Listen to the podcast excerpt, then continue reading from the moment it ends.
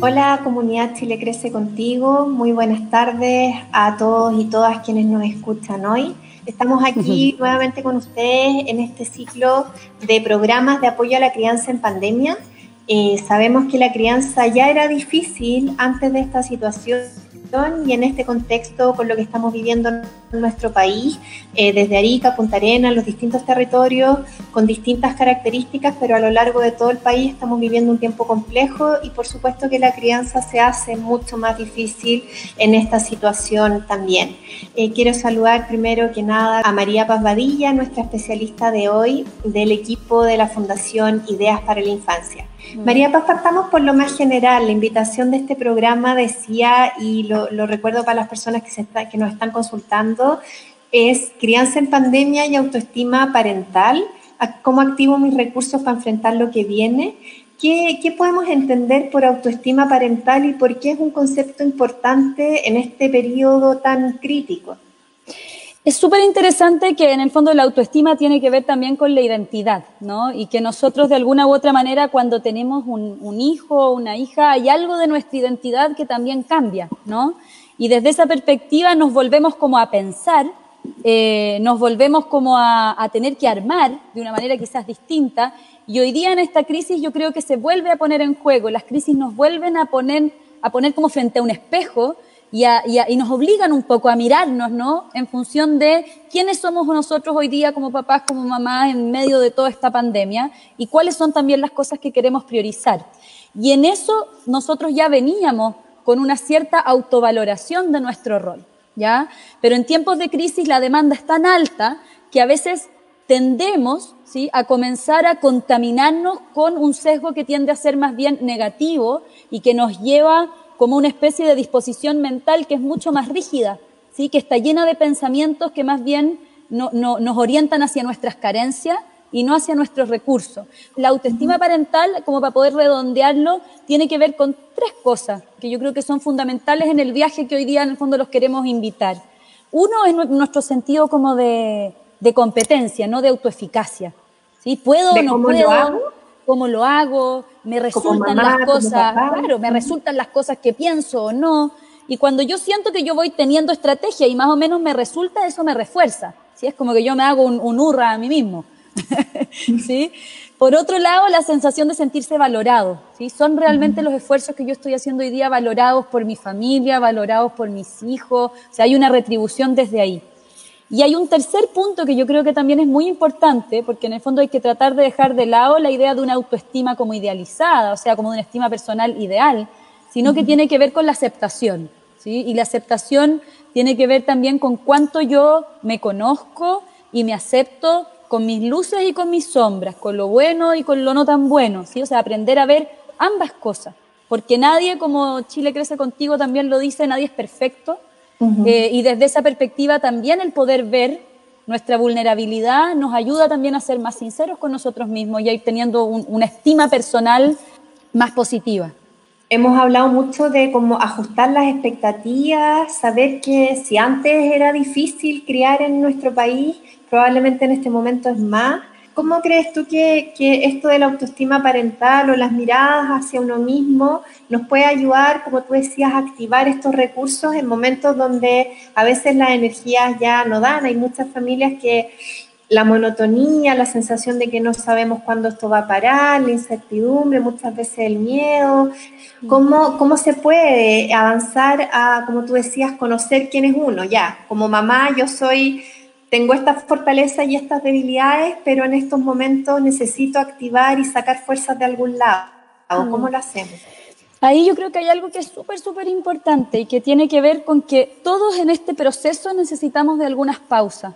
¿ya? Yo creo que una de las cuestiones que nos pasa también, que es una cosa como cerebral, ¿no? de sobrevivencia, eh, es que tendemos, la ansiedad tiende a inquietarnos y esa inquietud tiende a acelerarnos, ¿sí? o tiende en el fondo a buscamos vías o formas eh, de desconectarnos porque no queremos estar con esa sensación de incomodidad.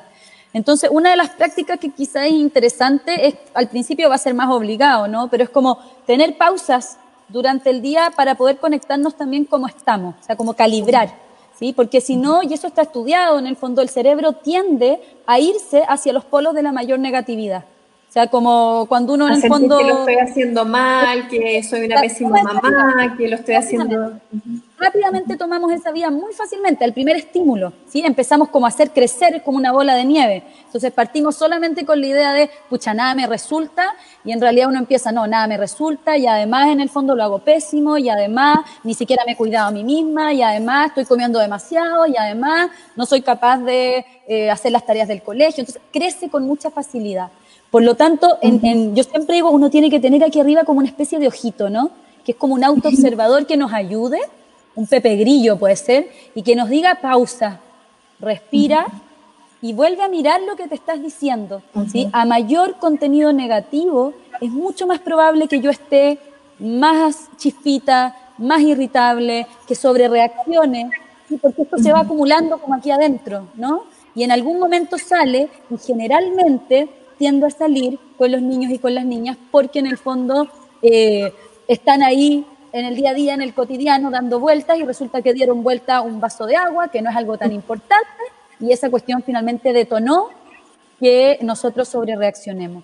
Entonces, cuando yo hago el ejercicio de obligarme un poco a esa pausa, ¿ya? porque de repente aquí va más allá de la receta, tiene que ver con darme el tiempo como de hacerme la pregunta ¿qué me pasa? ¿Qué estoy sintiendo? Volver un poco al cuerpo, Claudia, como sensaciones, ¿sí? Porque no se trata todo de crear como estrategia, sino que también sensaciones, ¿sí? Y desde esas sensaciones aprender también a descifrar lo que me pasa, porque nos educaron para excluir el malestar. Sí, si es que yo excluyo el malestar, el malestar queda aquí, como un nudo en la garganta que después en el fondo aparece de cualquier forma. Y hay otro punto ahí que es muy, muy importante, y que tiene que ver, y yo siempre aquí hablo de la metáfora de como con cuáles son los lentes con que nos miramos y con que miramos a nuestros hijos, ¿no? Eh, y eso tiene mucho que ver con nuestra historia también. Entonces, yo, yo siento que es bonito redefinir también este momento como el sacarnos las etiquetas de lo que nos dijeron cuando niños que éramos que hoy día estamos replicando en la crianza con nuestros hijos. Nos dijeron que éramos enojones, nos dijeron que éramos insoportables, nos dijeron que éramos desobedientes, nos dijeron que éramos flojos. Típicas cosas que a uno en el mundo le quedan de las frases típicas de cuando nuestros padres, por ejemplo, se enojaban con nosotros. Y que hoy día, en el fondo, ese fantasma está. Entonces, parte de lo que yo soy también está definido desde cómo me definieron en mi familia. Y la oportunidad que tenemos hoy día con hacer estas pausas, con mirarnos, es como ir sacando también ciertas etiquetas. Sí, es como la invitación de, claro, ¿qué me sirve al final en esta mochila? Porque cargamos todos con una maleta y una mochila llena de herramientas, pero muchas de ellas hoy día no son necesariamente eh, las más importantes. ¿ya? O sea, priorizar también, ¿sí? Priorizar. Tal cual como tú, yo creo que es muy bonito lo que tú dices de, de que la manera en que nos hablamos a nosotros mismos porque quizás a veces estamos preocupados, intentamos hablarle de buena manera a los niños, ser cariñosos, etcétera, pero tal cual como tú dices, es muy difícil hacer eso si yo me estoy tratando a mí todo el tiempo mal y si estoy sintiendo que me estoy mandando todo el tiempo estos mensajes que tú mencionabas. Y, entonces, y en ese sentido, ¿cuál crees tú, y lo mencionabas un poco antes, que es el rol de aceptar que esta es una situación gravísima, que nunca habíamos estado enfrentados a una situación así, que no tenemos repertorio, que los especialistas tampoco tenemos recetas mm. únicas, nadie tiene la, eh, la moneda de, oro ahí para saber lo que funciona, sino que finalmente aceptar esto de la incertidumbre y la y la manera en que uno está criando, como descubriendo día a día cómo se cría en pandemia, básicamente. Mm. ¿Cómo, cómo mm. crees que puede funcionar eso? Ahí creo que hay que conectarse con, con una palabra que, que, está cada vez como más en boga y que creo que es bueno que así sea, que tiene que ver con, con la autocompasión o la compasión también por uno mismo, ¿no? Y que tiene que ver con un poco el, el, el aceptar esta imperfección, con el buen sentido de la palabra, y entender que todos en el fondo somos vulnerables finalmente y que en el fondo somos seres frágiles, ¿no? Porque cuando ahí, ahí también se ha cometido muchas veces un error en pensar que hay una forma de criar. Como hablar, cuando hablamos de parentalidad, yo hoy día cada vez más estoy pensando en parentalidades, crianzas y cómo poder ponerlo desde una perspectiva que mientras en el fondo no daña a nuestros hijos, está bien. Porque ahí también hay una cuestión de poder, ¿sí? Las instituciones, eh, los expertos, los académicos, en general han ido normando también una forma de ser mamá o ser papá, que a veces no se acomoda necesariamente con cómo son todas las personas, ¿ya? Eh, y que a veces deja también de lado eh, esta parte que yo comentaba, que es la historia. Entonces, mientras más esfuerzo yo hago por excluir esa parte que es incómoda, ¿sí? más estrés se va a generar. ¿Ya? Y desde esa perspectiva, la autocompasión o la mirada compasiva o la mirada apreciativa a lo que nos invita es a salir de este como pensamiento automático de por sobre todo poner sobre la mesa el déficit, la carencia, lo que hacemos mal, y nos invita a decir, oye, ¿sabéis qué? En realidad no estás haciendo todo mal todo el rato. Y cuando lo haces mal, bueno, hay espacio para la reparación. Uno no estaría un niño diciéndole todo el tiempo que hace todo muy mal. Ahí piensen en el aprendizaje. O sea, si una profesora en el colegio de nuestros hijos lo único que quisiera es corregirlo y decirle que está haciendo las cosas mal, que no sirve para lo que está haciendo, que esto no es para él, etcétera, nosotros probablemente iríamos a hablar con el director o con el responsable de ese colegio y le diríamos, oiga, está en el fondo matando. Hay un problema.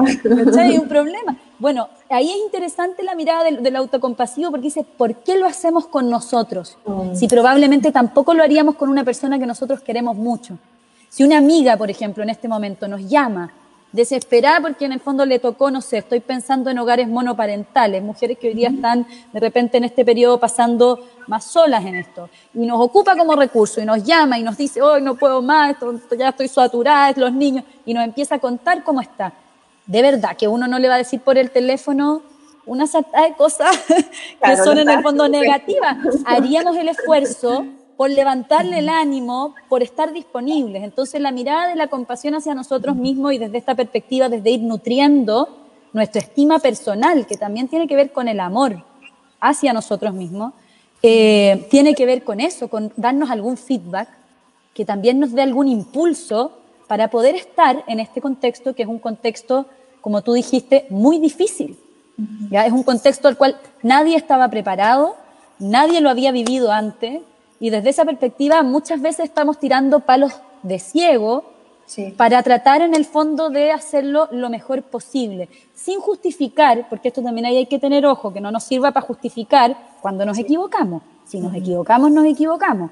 Si le gritamos a nuestros hijos, si les decimos cosas que son cuestiones en el fondo subidas de tono, los insultamos, etcétera, o sea, ahí está la pausa y en el fondo, bueno, lo que sigue a eso es poder reparar, ¿no? Me equivoqué, la culpa, la fuerza la relación. Sí, también como la posibilidad de pedir ayuda en esos momentos, eh, entender que lo más, eh, lo más normal que puede estar pasando ahora es que la crianza se te está haciendo difícil. Pedir ayuda es lo normal, aprovecho pasar el aviso ahí del Fono Infancia, que es un servicio de orientación gratuito en todo el país, desde cualquier teléfono, al 800-200-818 o también en el chat de www.foninfancia.cl, eh, en donde también está lo que tú dices, que eh, lo normal y lo saludable es pedir ayuda.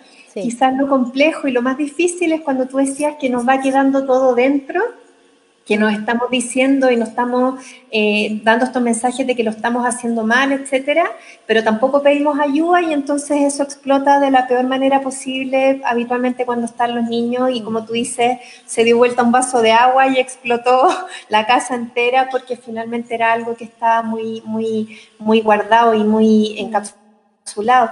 Te quería preguntar, cuando tú decías que eh, a veces somos tenemos el ojo muy puesto en lo que hacemos mal, pero nos cuesta reconocer lo que hacemos bien. Y ahí me acuerdo hace unas semanas atrás le preguntábamos a las familias cuáles habían sido sus pequeñas victorias de pandemia, como cosas que, entonces nos, comentaron cosas muy lindas, en el fondo darse cuenta que de repente, por ejemplo, que tu hijo era muy gracioso y que no habías tenido tiempo para escuchar sus chistes, pero que ahora que habían pasado mucho tiempo juntos te diste cuenta que de verdad es muy bueno contando chistes, o que lograste que tu hija que nunca comía verduras finalmente le diste con la técnica para encontrar la manera en que se las comiera. ¿Qué, qué valor tienen ese tipo de estrategias cuando tú eh, hablabas también de, de ser más compasivos con nosotros, pero al mismo tiempo activar recursos que puedan funcionar? Total, porque en el fondo lo que yo hago ahí es que yo desactivo, es eso que decíamos, como ese circuito negativo que se tiende a activar cuando nos enfrascamos y se nos entorpece un poco la cotidianeidad. Eh, inmediatamente ese tipo de cosas ayudan a, a, equilibrar, ¿sí? como decíamos, a equilibrar la balanza de una mirada que es más castigadora a una mirada que, como decíamos, es más apreciativa. Y cuando yo hablo de la mirada apreciativa, lo que en el fondo finalmente, y la metáfora que, que yo siempre ocupo, que creo que es muy buena porque es muy clara, cuando yo hablo de la mirada apreciativa, hablo de ponerme unos lentes en donde yo puedo ver con mayor claridad. Es como cuando está lloviendo, ayer que acá en Santiago llovió, y yo estoy manejando y resulta que si está toda la lluvia en el vidrio no veo nada. Entonces, cuando yo hago eso, de, de, de, darme el trabajo, de hacer esa pausa y de mirar también que han pasado otro tipo de cosas que son buenas, que también tienen que ver conmigo, no es la vida que en sí, sino que algo he hecho yo para que eso suceda también, le he dado espacio a ese niño para que se exprese, he podido en el fondo generar espacios de mayor encuentro en la familia, etcétera. Yo lo que hago es que limpio, ¿sí? Eh, ese vidrio que está sucio y empiezo a mirar de una manera que es más sincera porque la realidad es que nosotros no somos integrada. más integrada. Nosotros no somos en el fondo solo una parte negativa y en general, social y culturalmente, a los padres y a las madres se les castiga muchísimo. ¿ya? Y hay una cuestión que, que, que es súper bonita de cuando uno va cultivando un poco esta mirada apreciativa, ¿sí? esta forma como de, como decías tú, de tratar de equilibrar eh, lo bueno y lo malo, por así decirlo, lo bello y lo triste, como es un libro por ahí, eh, que es que yo incluyo también cuestiones que están dentro de la vida cotidiana de nosotros, en donde yo soy un aporte también para la vida de mis hijos. Porque si yo no soy capaz de visualizarme como un aporte para la vida de mis hijos, ellos tampoco lo van a poder sentir. O sea, de alguna manera nuestra representación de nosotros mismos influye en cómo nosotros también los miramos a ellos. Si yo estoy mirando todo el tiempo con lentes oscuros, que están empañados, que están teñidos, no estoy mirándolos a ellos bien tampoco. Y probablemente voy a repetir ¿ya? esa historia que yo traigo, en donde a mí me llenaron de etiqueta, en donde a mí me llenaron en el fondo de preocupaciones por cuestiones que son más bien negativas, eh, y voy a ir en ese piloto automático a hacer exactamente lo mismo. Entonces, piensen este limpia parabrisas como un ejercicio que también es, es, como un ejercicio de reparación también, ¿no? Con nuestros propios modelos mentales, con nuestra forma de ¿no? Con nuestra historia. Es como yo digo, oh, me pillo primero, el Pepe Grillo, ¿no? Me dice como, oh, parece que te está yendo por la ruta de la negatividad, paremos, miremos el contexto realmente ¿sí? y pongamos al servicio de eso lo mejor que tenemos. Ahora, obviamente cuando esto es en el fondo lo, que, también, que también creo que es un ejercicio que sirve. Yo a veces digo, uno tiene que tener sus pepegrillos como elegidos, ¿ya? Porque a veces es muy difícil hacerlo nosotros con nosotros mismos. Y ahí siempre, y se los recomiendo a los que están viendo, a los que están escuchando, que lo hagan, tener, por ejemplo, el día, darse un ratito en la noche y anotar aquellas personas que son personas que son también zona segura para nosotros. Y avisarle a esas personas que las van a elegir como Pepe Grillo en ciertos momentos y usar esa red, aunque sea en el fondo desde, desde en el fondo la distancia física, pero sentir que seguimos conectados emocionalmente con esas personas que nos dan calorcito, que nos retribuyen y que finalmente nos permiten volver a poner esa mirada como más cariñosa sobre nuestro, nuestro rol. Eh, te quiero pedir dos cosas. La primera es que nos cuentes cómo, cómo es el rol también eh, de la pareja cuando eh, tú decías esto del reconocimiento porque también muchas veces estos han sido, eh, este periodo ha generado también muchas tensiones, muchos conflictos de pareja, han aumentado incluso los índices de violencia intrafamiliar en algunos casos, eh, que tiene que ver con una serie de otros factores, pero esto de sentir en un minuto de mucho estrés, en donde no tenemos las respuestas claras, pero al mismo tiempo sentir la crítica de tu pareja, por ejemplo, o la falta de reconocimiento, de uno a otro, que yo encuentro que tú lo haces mal, que tú encuentras que yo lo hago mal, y finalmente lo que eso chorrea hacia los hijos. ¿Cómo uno cambia ese círculo vicioso por un círculo, como tú decías, de más, de volver a limpiar el parabrisas y ver lo malo, pero ver, ver lo que se puede mejorar, pero ver también lo que estamos haciendo bien como pareja, como papás, como, como familia? Bueno, yo creo que aquí, bueno, hay que ponerlo sobre todo en el marco de, de parejas en donde en el fondo pueda haber diálogo, pueda haber conversación, porque cuando estamos pensando muchas veces en, en, en subsistemas de pareja en donde hay violencia de género, por ejemplo, hay obviamente una estructura que dificulta la posibilidad de que haya ese tipo de conversación, ¿sí? Y que desde ahí puede ser hasta complejo tener esa conversación en este contexto. Pero si es que lo pensamos desde la perspectiva, en el fondo, de, de, de la vivencia del estrés, en las parejas se da que muchas veces nosotros cuando estamos con un otro tendemos a conectarnos más desde nuestros mecanismos defensivos que desde nuestra posibilidad de ser vulnerable. ¿Ya? Esto se llama, de hecho, es un modelo que se llama el ciclo de la vulnerabilidad, que lo que dice es que cuando aparecen situaciones que nos mueven el piso, ¿sí? Cuando no hemos construido como un espacio de intimidad donde pueda haber diálogo, donde podemos tener ida y vuelta, donde yo puedo en el fondo decirte, escucha, me molesta esto, me molesta esto otro, etcétera, generalmente la conversación es siempre con dos personas con un escudo tratando de defenderse. Por lo tanto, lo que yo siempre creo que es importante cuando uno inicia una conversación, sobre todo en el ámbito de trabajar la, la, coparentalidad, sea entre pareja, o sea, si nos toca también con una abuela, o sea, con quien estemos compartiendo la crianza, es tratar de iniciar siempre la conversación desde el yo y no desde el tú. O sea, no es que tú, porque tú dejaste, no sé, los platos sucios, entonces pasó, sino que es como, a mí me hace sentir de esta manera o de la otra, y desde esa perspectiva yo hago un llamado a que tú acojas eso, ¿sí? Porque muchas veces apuntamos con el dedo. Y eso lo hacemos automáticamente porque tendemos a obviamente mirar desde una perspectiva que, como decíamos, es con estos lentes oscuros también el cómo el otro está haciendo las cosas. Ahora, sí o sí, hay que aceptar que en este periodo nuestra ventana de tolerancia al estrés es mucho más baja. O sea, lo que nosotros antes podíamos hacer y teníamos así una ventana de tolerancia al estrés, porque en general teníamos más espacio para tomar aire, para tener otras relaciones, para nutrirnos de, en otros lugares también. Hoy sí. día eso es mucho más chiquitito. Sí. ¿ya? Entonces ahí la reparación es muy importante también. O sea, si la embarramos, nos vestimos, etcétera, es como hablemos después de eso. ¿sí? Reflexionemos después de eso también con los niños. ¿sí? Los papás están cansados, los papás en realidad no deberían hablarse así. Eh, entre nosotros también poder disponer espacio para aceptar disculpas también. ¿ya? Porque, porque esa estrechez eh, de la ventana de tolerancia también en el fondo va a afectar que estemos mucho más sobre re reaccionando. Y lo mismo pasa con los niños, probablemente, eh, y una de las cosas que, que, ha visto que baja un poco el estrés en las familias es que ese mismo rango de tolerancia lo aumentemos hacia conductas de los niños que en, un, en una situación habitual, por ejemplo, corregiríamos, intentaríamos que nos hicieran, pero acá todo lo que tiene que ver a veces con los juegos dentro de la casa, que eh, a veces eh, antes en el fondo no era necesario, pero ahora con los niños adentro efectivamente su ventana probablemente es más chiquitita también y cómo eso puede ser como un ejercicio familiar.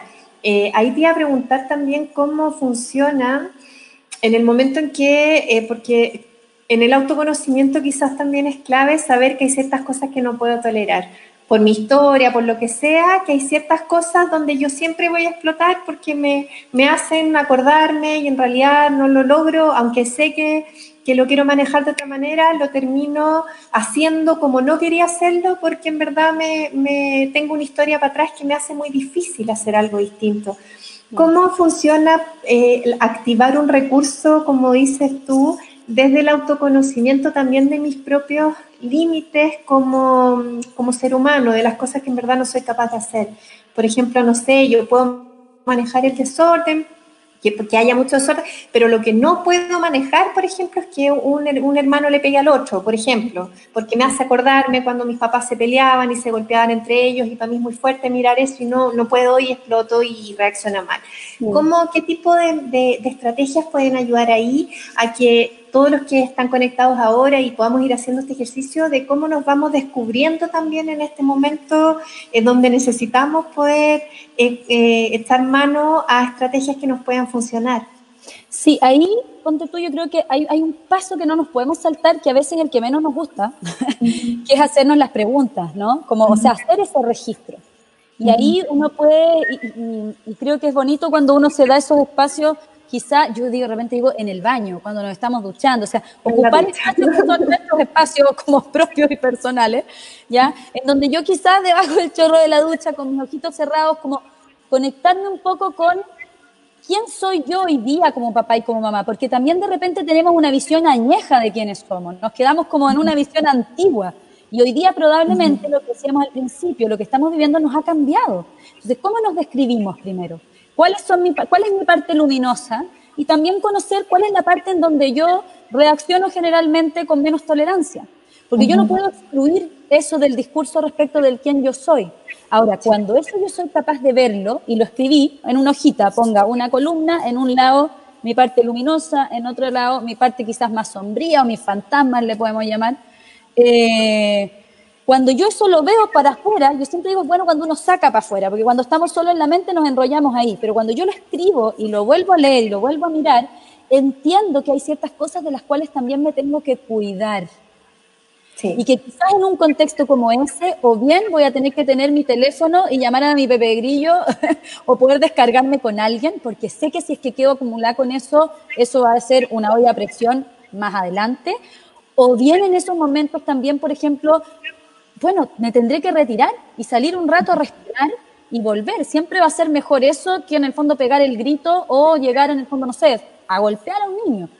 Eh, perspectiva también permitirnos el que nosotros también necesitamos como ah, resetearnos, ¿no? La respiración es, o sea, es gratis, la tenemos todo el tiempo y de alguna u otra manera, bueno, hoy día no vamos a, mirar tanto eso, pero podría dejarles algunos ejercicios también de respiración, eh, porque es una manera natural de resetear la mente porque nosotros necesitamos oxigenarnos.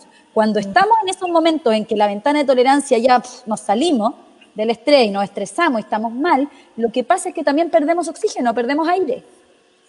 Y desde esa perspectiva necesitamos como volver al cuerpo, ¿no? Volver como a sentir. Yo también ocupo mucho eso, que es como tocarme, como volver a sentir que estoy aquí. Mm.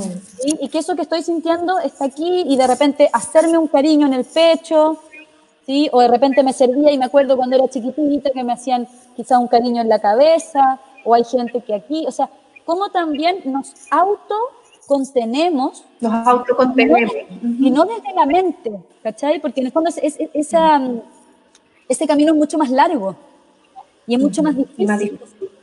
O sea, es volver a conectarse como con esas, tal cual como lo que necesita una guaguita chica.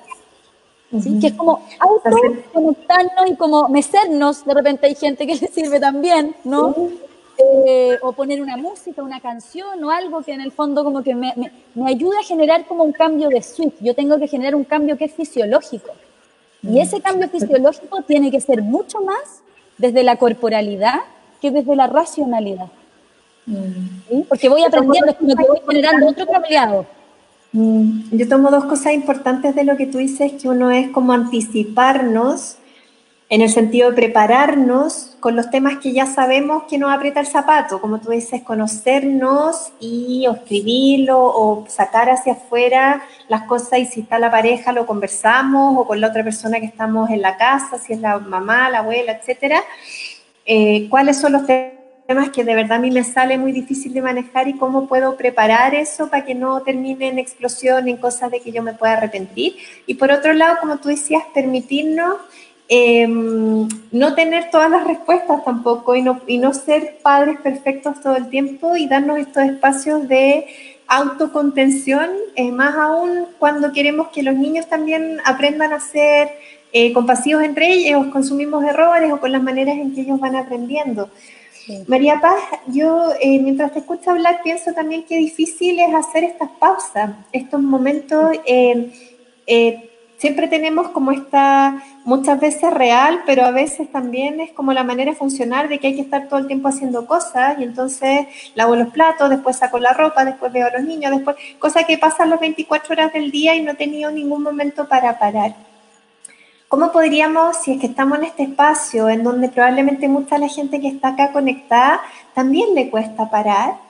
como si no estamos acostumbrados a parar y a veces le tenemos miedo también a parar, como que nos da un poquito de nervio que lo que puede pasar ahí. ¿Qué podríamos hacer en este espacio para hacernos como una primera aproximación ahí a cómo uno llega a tener esta pausa?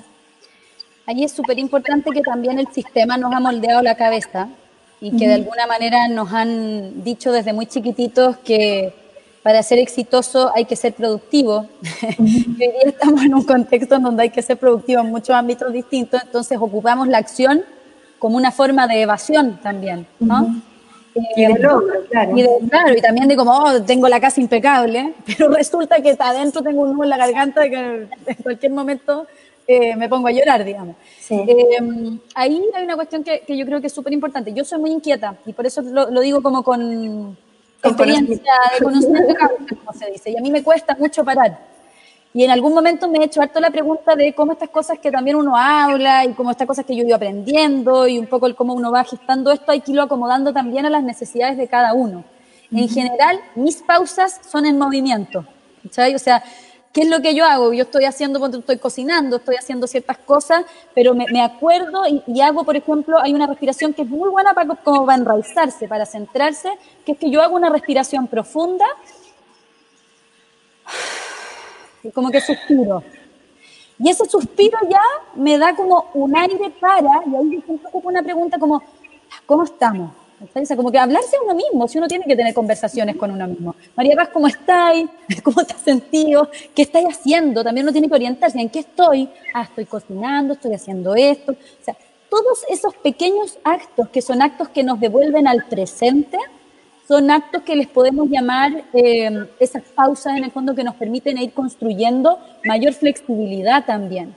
Porque cuando yo hago esa respiración, hago ese suspiro, miro dónde estoy, me conecto y miro ya en qué estoy, cómo estoy, ¿ya? y de alguna u otra manera me sintonizo conmigo, también me puedo empezar a dar cuenta de chuta, qué acelerada que estaba, o chuta, ya estoy como súper atrasada, tengo que hacerlo más rápido, o en realidad tengo tiempo, ¿por qué me estoy como apurando todo el tiempo? Hoy que seca soy, de hecho ya tengo la del almuerzo, tengo, pucha, bien, besos para mí, o sea, como que también te ayuda a mirar con perspectiva.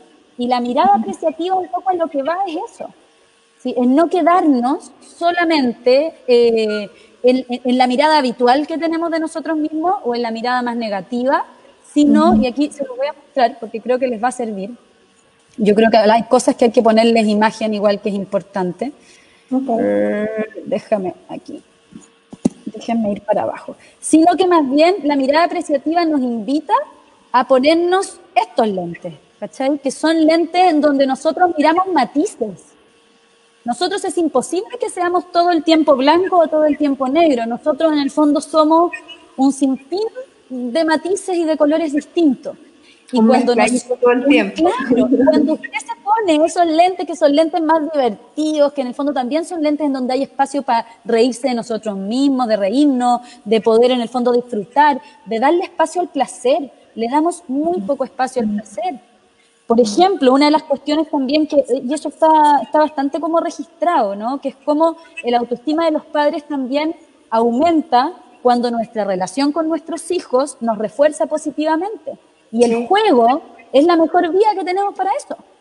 Si nosotros realmente nos damos un tiempo para poder jugar, yo no digo que tenga que ser todo el día, 10 minutos, 15 minutos, y nos conectamos desde ahí, vamos a empezar a nutrir también una relación que nos va a reafirmar ¿sí? Porque nuestros niños van a estar más contentos, porque vamos a empezar a tener mejores conversaciones, porque me voy a dar cuenta de lo chistoso que es mi hijo y voy a decir, chuta, qué bacán, que heredó, por ejemplo, eso de mí, o, en el fondo que ha ido obteniendo ese espacio. Entonces, estos lentes, que son como unos lentes que nos ayudan como a mirarnos también en otra versión, es un poco lo que, lo que hoy día tenemos que tratar de ir como, como mm, fortaleciendo, ¿no? Que es de repente y de vez en cuando en esas pausas obligarnos a mirarnos en colores y obligarnos a mirarnos mm. también eh, con cariño, ¿cachai? De una manera amorosa, de una manera en donde, en donde no esté todo el tiempo esa etiqueta o esa sensación de lo mal que lo hacemos. Cuando pensamos en un pensamiento que es más amoroso, que es más flexible, porque pone en contexto nuestra acción, o sea, yo no es que sea así porque sí, yo estoy siendo así porque estoy en un momento en que estoy asustado, en que en el fondo estoy eh, ansioso y necesito en el fondo también hacerme cierto cariñito. Ya, yo mm. también voy construyendo una mentalidad de mayor crecimiento y más disposición al aprendizaje también. Sí, y nadie tiene la receta ni para la crianza ni para la pandemia, entonces menos para las dos cosas juntas.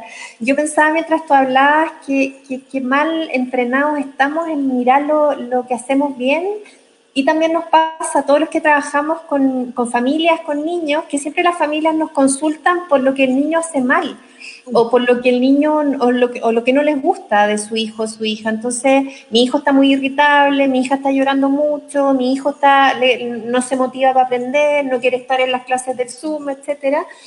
Eh, y probablemente hacemos lo mismo con nosotros mismos, que es lo que tú dices. Estoy pensando todo el tiempo en que yo no, no, no, lo estoy motivando bien, que yo no lo puedo calmar, que no, sé, no lo he educado bien o que quizás lo malcrié y empiezan todos estos mensajes eh, negativos hacia nosotros, pero también esos lentes están muchas veces hacia los niños. Nos preocupamos, estamos mucho más atentos a veces a las cosas que hacen mal o a las cosas que no nos gusta que hagan y cuando están haciendo cosas ricas, lindas, un hermano le dio un beso al otro, se comparten sus juguetes, como que uno no se da ni cuenta, solo a veces les prestamos atención o les damos nuestra atención cuando eh, hay que algún embarrado o alguien hizo algo y entonces ahí vamos a retar y a ser jueces, etcétera, que eso también genera muchos problemas.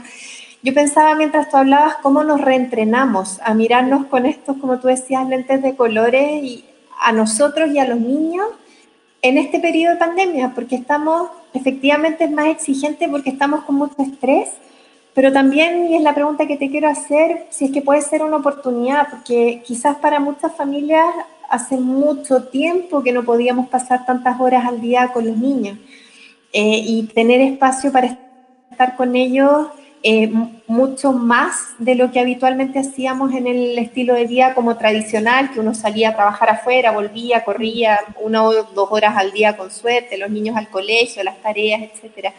¿Puede ser una oportunidad también?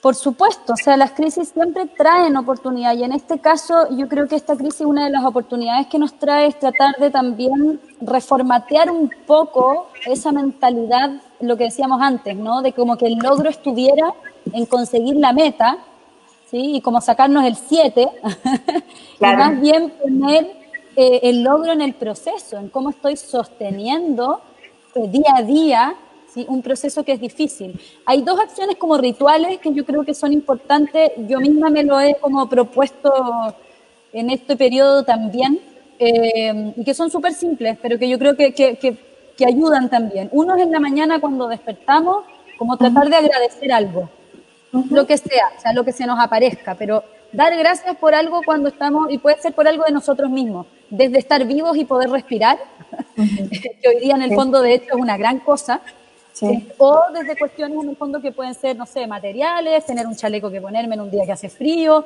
a cuestiones que quizás pueden ser más afectivas, pero una cosa por lo menos que nosotros agradezcamos, que es una, es una forma también como de hacer una reverencia un poco a, la vida, ¿no? Y a como en el fondo hoy día estamos en un contexto en donde nos estamos debatiendo entre la vida y la muerte. Y yo creo que cuando le damos vitalidad y cuando en el fondo hay gratitud, hay un impulso que inmediatamente es distinto. Y por otro lado, en la noche, eh, cerrar, tratar de cerrar. O sea, yo no digo ni siquiera escribirlos, como estoy cerrando los ojos y como buscar una cosa en el día que haya sido en el fondo que yo me pueda reconocer. En un día que puede haber sido muy difícil, y que me pueden haber pasado mil cosas que más bien han sido complicadas. Bueno, ¿qué rescato de eso que haya sido una cosa que hayamos hecho bien? En eso no sé cómo estamos con el tiempo, pero tenía ganas de poder hacer como un, ejercicio que les pueda ayudar también. Pero es un ejercicio que es un ejercicio de indagación apreciativa que tiene que ver, además que esto estamos diciendo como de estos rituales de día y de noche, es darnos como este espacio de, de emprender quizás un viaje a poder descubrir también ese potencial que está ahí. ¿Sí? que se hace mucho en ejercicios que tienen que ver más como del coaching o de poder como ir a desenterrar esos recursos y esas fortalezas que a veces ni siquiera sabemos que tenemos. O sea, las crisis también tienen eso. Nos permiten como salir a reconocer, reconocer y decir, chuta, yo no sabía que era capaz en el fondo de estar todo este tiempo y aún así, poder organizarme dentro de ella. Con eso yo encuentro que uno tiene que sentirse satisfecho. ¿Sí? Entonces, a una misma, como dices tú. Eh, y ahí hay una cuestión que es interesante, que es pensar como un mapa, ¿sí? Es como cómo vamos a ir diseñando este mapa de ruta ¿ya? en la pandemia para poder ir reforzando entonces esta valoración de nosotros y poder en el fondo ir, ir entendiendo cómo en la medida en que nosotros nos conectamos con eso, también propiciamos una mejor relación con nuestros niños y niñas y les modelamos también una forma de mirar el mundo.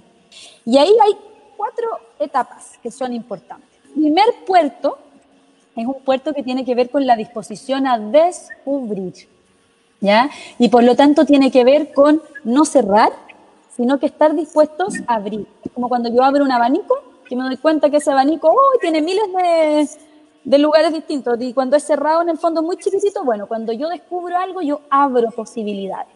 Y en ese descubrir, ¿ya? siempre partiendo en el fondo por, y los voy a invitar quizás a hacer esta respiración que decíamos, les voy a pedir que piensen en aquellos momentos de la crianza en este último tiempo en que las cosas efectivamente sentimos que nos hayan salido bien. Cualquier cosa, un día que hayamos podido comer todos juntos, un día en que hayamos jugado y nos reímos, algún momento en que mm, quizás nos pudimos conectar mejor con nuestros niños y niñas. Y mírate ahí como en una pantalla de cine, ¿sí? Identifica qué es lo que te gusta de ti cuando estás en un momento como ese. ¿Cómo ha sido ese proceso y qué hemos hecho nosotros? ¿Qué hemos hecho? Es una pregunta muy importante. ¿Qué hemos hecho nosotros para aportar en la construcción de ese buen momento? Nuestro segundo puerto, podemos ya ahora ir aflojando un poquito el cuerpo, ya con esa sensación, con esa imagen, podemos abrir un poquito los ojos y vamos a avanzar entonces a un segundo puerto, una segunda estación, ¿ya? que tiene que ver con proyectar entonces lo que queremos, porque parte también de este ejercicio de valoración implica saber hacia dónde queremos ir. ¿sí? No es repetir automáticamente lo que recibimos, probablemente de nuestra familia, sino que hacer ese ejercicio de hacia dónde conducimos, ¿ya? ¿Cuál es el camino que vamos a elegir? Y esto tiene que ver con, le llamamos proyectar nuestro deseo. Y aquí hay una pregunta que a mí me gusta mucho. Les recomiendo que la anoten porque después uno le puede seguir dando vuelta. ¿sí? Que es finalmente si vamos hacia adelante, si soñamos hacia adelante, pensemos que se acabó la pandemia, que esta crisis ya la sorteamos, ¿no? Y que empezamos ya a, empezar nuevamente a tratar de volver a conectarnos con cómo van a ser las cosas después de la crisis. ¿Cómo queremos que nos recuerden nuestros niños y nuestros niños en esta crisis? ¿sí? O sea, si que pasaron, piensen que pasaron dos años y miramos para atrás y nos acordamos de este momento, ¿cómo queremos ser recordados? ¿Ya? Y ahí entra un poco el juego, lo que decíamos antes, queremos que nos recuerden, eh, no sé, dando instrucciones, con la casa impecable, o queremos que nos recuerden en el fondo como personas que estuvieron dispuestas a ayudarlos, a acompañarlos, etcétera. Porque ahí es súper bonito cuando yo me hago esta pregunta también, y quizás la podemos hacer hacia nosotros mismos, ¿sí? También cómo nos acompañamos o cómo en el fondo queremos recordar nuestra propia, eh, nuestro propio proceso. Salimos de ahí y entonces tenemos que ir a buscar el cómo diseñamos este mapa. ¿ya? Yo esto después se los puedo mandar a la Claudia para que quizás lo ponga también en, en las redes y lo tengamos el ejercicio como bien a la mano. Y ese mapa tiene que ver con exactamente el ejercicio, lo puedo hacer en mi mente, hay personas que les gusta más dibujar, yo a los que les gusta dibujar los invito hasta a dibujar ese mapa, pueden hacerlo en familia también, ¿sí?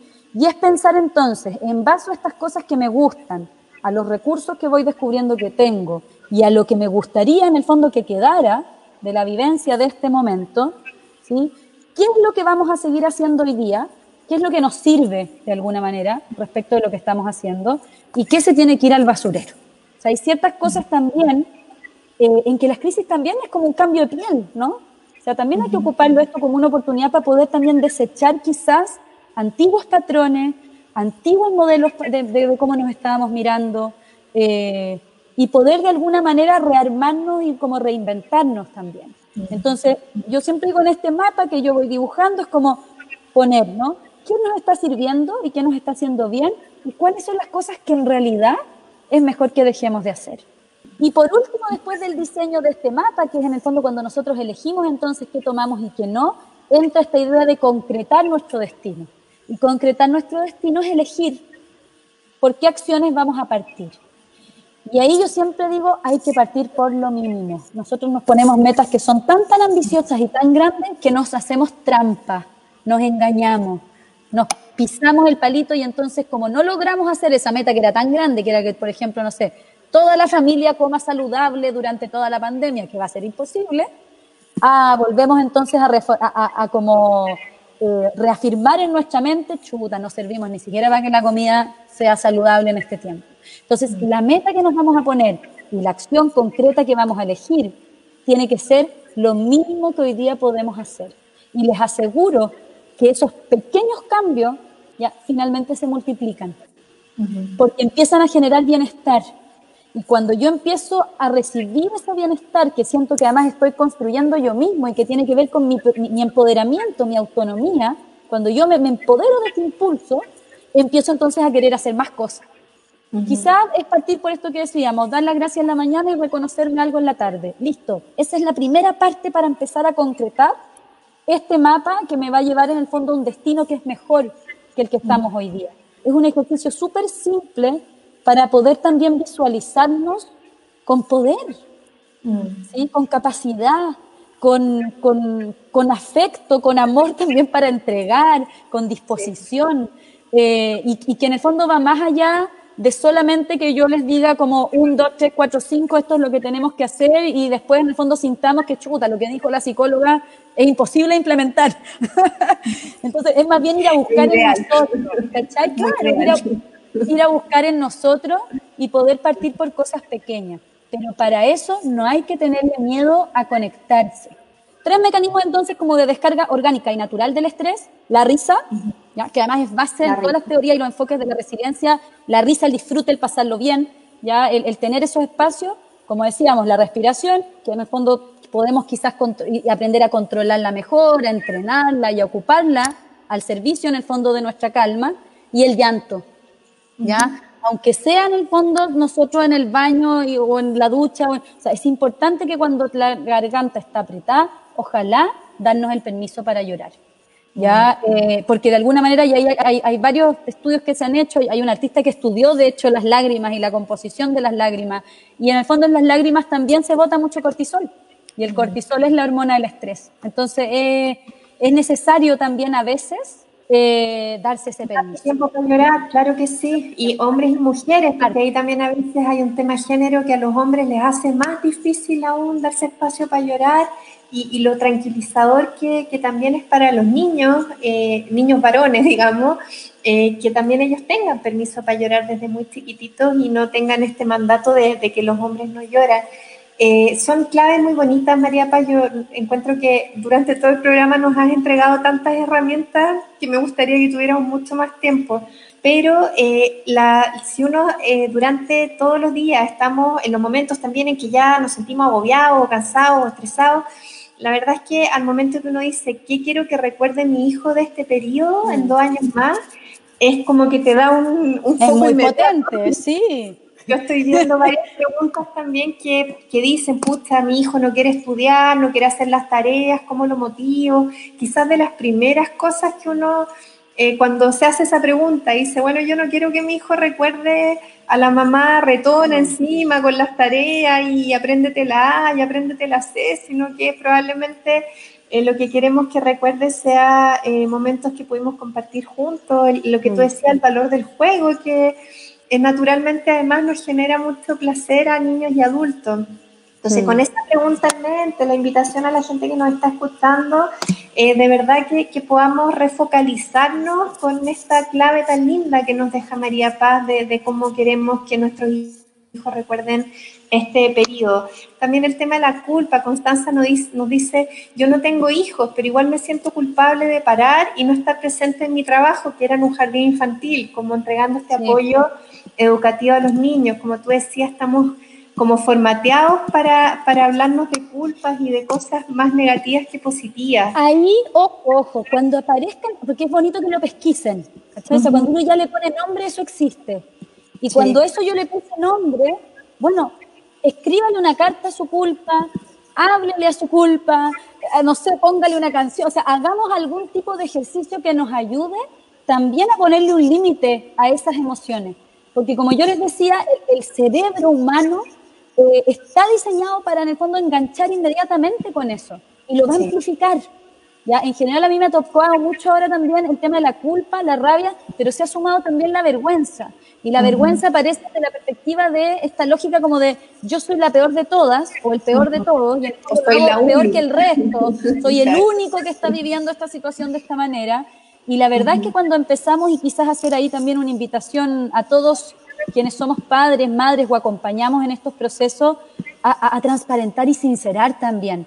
Porque resulta que cuando a ti te escribe una amiga y te dice que chutas, te reventé, no puedo más, tú decís, ah, yo también, ¿cachai? O sea, como ayudémonos y apañémonos, ¿cachai? Como tratemos también de eh, resonar y acompañarnos. Y quien se sienta muy solo o sola en este periodo, por favor, tratar en el fondo de, aunque sea lo que decía la Claudia, el fono infancia, línea libre, pero está atendiendo principalmente a niños, niñas y adolescentes, pero también si hay niños, niños y adolescentes que necesitan a alguien más con quien hablar, o sea, ocupar algún tipo de, de dispositivo de apoyo. Adentro, no quedarse solo. Como es un factor de riesgo.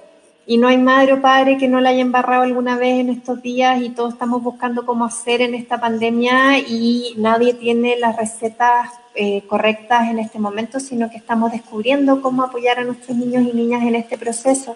María Paz, tenemos muchísimos agradecimientos a ti y también María Paz que nos comentes dónde te pueden seguir, qué, qué la gente que se quiera contactar contigo, con la fundación, qué es lo que eh, nos puedes compartir como dato. Bueno, nosotros somos, bueno, yo soy parte del equipo de la Fundación Ideas para la Infancia. Tenemos Instagram, que es arroba Ideas para la Infancia, el Facebook Fundación Ideas para la Infancia, la página web www.fipi.cl. Estamos también haciendo distintas actividades, los dejo y las dejo a todos invitados. Mañana tenemos un live por Instagram a las dos y media hora de Chile con Rafa Guerrero, que es un psicólogo español que es bien experto en temas de educación emocional. Así que con él también vamos a estar viendo y probablemente ahí todas las dudas que estaban en torno al tema del, del aprendizaje, educación en medio de la pandemia. Rafa nos podrá ayudar también desde su expertise. Eh, y eso, yo generalmente el mail de la fundación es fundación arroba Generalmente tratamos de trabajar muy horizontalmente, muy de corazón a corazón, de alguna manera. Yo pensaba antes de partir este en vivo y me conecté también, yo decía como, como decía la maestra Sosa, vengo a entregar mi corazón, siento que es lo que puedo hacer en este momento. Y desde ahí quien quiera escribir, quien en el fondo quiera algún, lo que sea, en general nosotros estamos bien abiertos y bien disponibles a poder trabajar. Te agradezco muchísimo, María Paz. El programa se nos fue volando. Te agradezco el regalo del ejercicio, de la respiración, del llamado a la pausa, del llamado a pensar en qué queremos que nuestros hijos o hijas recuerden de este periodo. El ser compasivos con nosotros mismos, el reconocerme, como tú dices, ahí en la mañana, en la noche, besitos a mí mismo, a mí misma, que hice bien hoy día y que eso también confiar y, es lo que tú transmites con mucha seguridad, que el efecto que eso tiene en nuestros niños y niñas también es finalmente un círculo virtuoso. Hacer eso con nosotros mismos nos ayuda a hacerlo con ellos también y a que ellos crezcan sin tener que tener todas las dificultades que está viviendo nuestra generación para manejar eh, la pena, la vergüenza, la rabia, la vulnerabilidad y todo lo que tú nos contabas. Muchísimas gracias, María Paz. Miren, me voy a despedir. Yo tengo mis lentes, ¿ven? Entonces me voy a despedir con mis super lentes para que se acuerden. y jueguen, jueguen, pásenlo bien. Ya yo tengo estos míos que en mi casa son furor y que de repente los ocupamos y también todos nos decimos cosas, se lo pone cada uno en la mesa y nos reforzamos, y nos decimos cosas. Así que hagan sus lentes, y, pónganselos de verdad en la vida para poder en el fondo también traspasar eso a nuestros niños y niñas. Bonita idea, María Paz, bonito recurso. Un saludo, un abrazo para todos, para todas. Besos. Fundación Ideas para la Infancia y acá nos encontramos el martes nuevamente en otro live de Chile Crece Contigo. Que estén muy bien. Chao, chao.